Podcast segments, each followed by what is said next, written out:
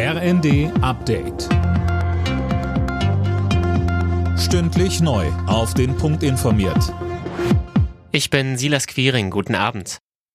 Die Zahl der Toten nach den schweren Erdbeben im türkisch-syrischen Grenzgebiet ist auf mehr als 3000 gestiegen. Viele Länder haben Hilfen zugesichert, darunter auch Deutschland. Kanzler Scholz sprach von einer schrecklichen Katastrophe.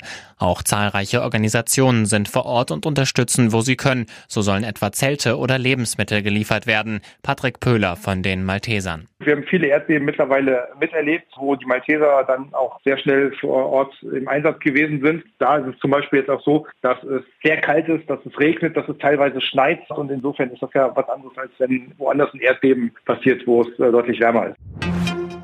Spätestens Ende des Monats soll der Flüchtlingsgipfel im Bundesinnenministerium stattfinden. Das hat ein Ministeriumssprecher gesagt. Opposition und Kommunen haben keine großen Erwartungen an den Gipfel von Innenministerin Faeser. Sie fordern, dass sich Kanzler Scholz des Themas annimmt.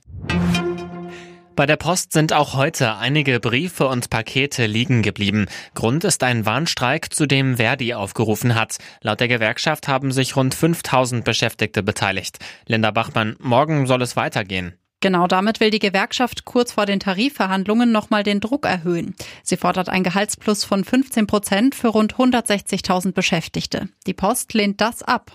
Am Mittag ist auch eine große Kundgebung in Dortmund geplant, bei der etwa 3000 Streikende erwartet werden. In den letzten Wochen gab es bereits mehrere Warnstreiks. Millionen Sendungen kamen später an.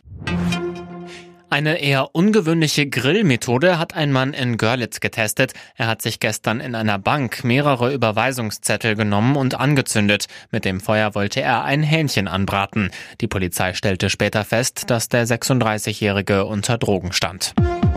Alle Nachrichten auf rnd.de